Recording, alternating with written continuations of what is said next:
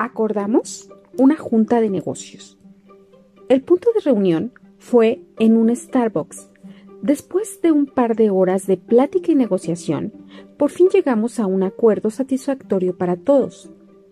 Y a sugerencia de mi abogado, pedí que se firmara un documento para dejar constancia de lo acordado. Pero resultó que todos éramos muy tecnológicos y nadie traía hojas de papel en donde plasmarlo, por lo que se me hizo fácil enviar un mensaje de WhatsApp anotando los puntos principales y pedir a mi nuevo socio de negocios que me confirmara la recepción, a lo cual recibí un mensaje con un OK. En días posteriores, le llamé para pedirle que firmáramos el acuerdo definitivo. Tajantemente me respondió, creo que ya no podré continuar con el trato. Una disculpa por los inconvenientes que esto pueda causar. Espero que más adelante podamos seguir haciendo negocios. Desconcertada con lo que acababa de escuchar, le recordé que ya habíamos quedado y que incluso me había confirmado los puntos del acuerdo a través de WhatsApp. En tono burlón me respondió, yo no firmé nada, y si te refieres al OK, eso no tiene ningún valor, ya que los tratos de negocios se hacen de manera formal y no con mensajitos. Con esto me surgen varias preguntas. Los acuerdos, para ser válidos, deben constar por escrito. El acuerdo que hice con mi socio y consta en mensajes, ¿se puede hacer válido? ¿Se puede cumplir? El día de hoy vamos a abordar un tema que ha llevado a muchas personas a serios problemas legales, la falta de formalización de los acuerdos de negocios ya que en la medida que esto no se logre, los involucrados terminarán casi irremediablemente en el juzgado. Resulta ser una práctica común entre los empresarios y comerciantes celebrar diversos actos jurídicos en los que se involucran ofertas comerciales, venta de mercancías, otorgamiento de créditos, préstamos de dinero, siendo que en muchos casos se tratan de acuerdos verbales en los que por la confianza, la premura o, la inexperiencia se hacen a la palabra y de buena fe, pero sin dejar constancia alguna de su celebración. En todos estos casos, si el acuerdo verbal se cumple, se podrá considerar como un negocio exitoso y seguramente muy lucrativo.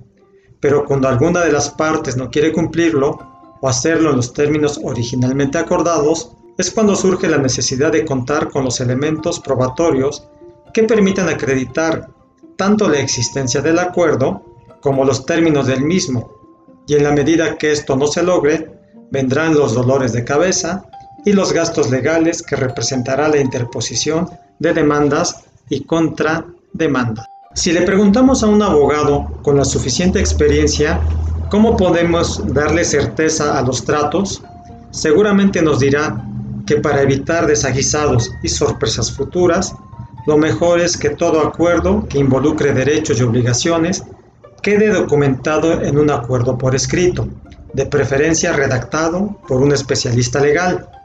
Pero si hacemos el mismo cuestionamiento a los encargados del área de ventas o a las áreas operativas, seguramente su respuesta será que los negocios no pueden estar sujetos a rigorismos legales, ya que se puede perder la oportunidad comercial y que no podemos andar por la vida desconfiando de los socios comerciales, proveedores o compradores, ya que por regla general todos los pactos se cumplen y excepcionalmente algunos no, y para eso están los abogados que se encargan de los morosos.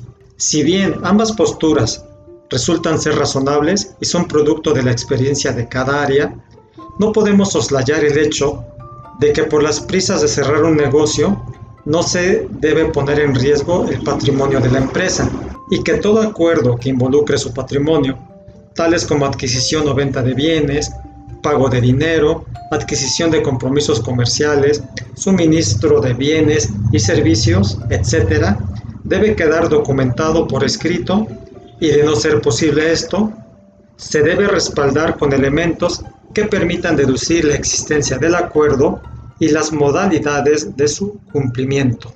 Como ya antes lo comenté, lo preferente es que todo acuerdo quede amparado por un convenio o contrato por escrito, pero cuando no es posible suscribirlo por diversas razones, debemos echar mano de las herramientas que la tecnología pone a disposición de las empresas y comerciantes que permitan establecer la presunción de su existencia y sus modalidades. Herramientas tales como intercambio de correos electrónicos, chats de WhatsApp o de otro servicio de mensajería, hojas de trabajo, notas de remisión, facturas a revisión, propuestas comerciales y profesionales, por mencionar algunas. Todo este tipo de elementos que nos aporta la tecnología, llegado el momento, van a reforzar otros elementos de prueba que permitan demostrar al juez que efectivamente existió el acuerdo y los términos del mismo. Por eso es importante que todo intercambio de información que se vincule con un acuerdo de negocios provenga de las partes directamente involucradas y que de su contenido se pueda deducir que efectivamente hubo un acuerdo, un trato, envío y recepción de mercancía, entregas de dinero, compromisos profesionales y comerciales. En los detalles está el éxito. En esta misma línea, sugerimos que si se va a hacer un trato comercial, profesional, crediticio, de compra o venta, o que involucre cuestiones patrimoniales, se vaya formando un expediente digital en el que se coleccionen todas las comunicaciones relacionadas con el mismo. Y tener el cuidado que tanto el emisor como el receptor del mensaje estén utilizando cuentas o dominios empresariales de la persona moral que representan o de dominios personales cuando se involucran personas físicas. Verificar que las personas que sostenten en esos comunicados y en los dominios desde los que se remiten efectivamente se encuentren vinculadas y existan en la red o en las bases de información pública, como podría ser registros públicos, bases de información personal o crediticia, cámaras industriales y empresariales, documentos oficiales expedidos por autoridades hacendarias. Las tres cosas básicas que debe tener todo acuerdo, ya sea que se firme de manera expresa en un contrato o tácita con el intercambio de información, son los siguientes. Tiempo de entrega, penalización por incumplimiento y formas de pago. Y en adición, diría yo, a lo anterior, si se están involucrando secretos industriales, se deben dejar muy en claro los acuerdos de confidencialidad. La urgencia es el peor asesor legal, pero aún de que ya existen elementos tecnológicos que nos permiten verificar con relativa rapidez la identidad y certeza de las personas y sus nexos comerciales, el mejor consejo que te puedo dar es que hagas negocios seguros. Y para hacerlo, previamente a la celebración de cualquier acuerdo, debe de existir un intercambio de información clara, precisa, confiable y verificable, ya que es indispensable contar con documentos que amparen todas las operaciones del negocio, ya que muchas veces, aunque sean nuestros conocidos con quien hacemos tratos, la falta de elementos probatorios o pruebas documentales pone en riesgo no solo el buen funcionamiento del negocio, sino incluso una buena relación con clientes, proveedores y todos aquellos que se vinculen con nuestra empresa.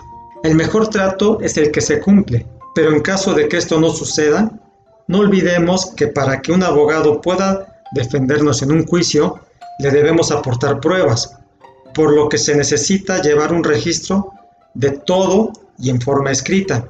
Y como dice el refrán, papelito habla. Este capítulo es una llamada de atención a nuestros amigos y seguidores para que se concienticen de la importancia de estipular las condiciones de cualquier acuerdo siempre por escrito y en cualquier circunstancia. El consejo de los abogados es que siempre, y repito, siempre, estipule las condiciones de cualquier operación comercial o relación jurídica de tu empresa en forma escrita y vayas documentando todos los intercambios de información. Hasta aquí dejamos este capítulo.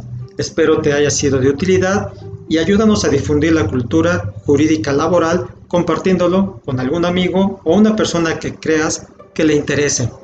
Finalmente te pido que te suscribas a nuestras redes sociales y a nuestro canal de podcast Los Abogados Platicando Legalmente. Hasta pronto.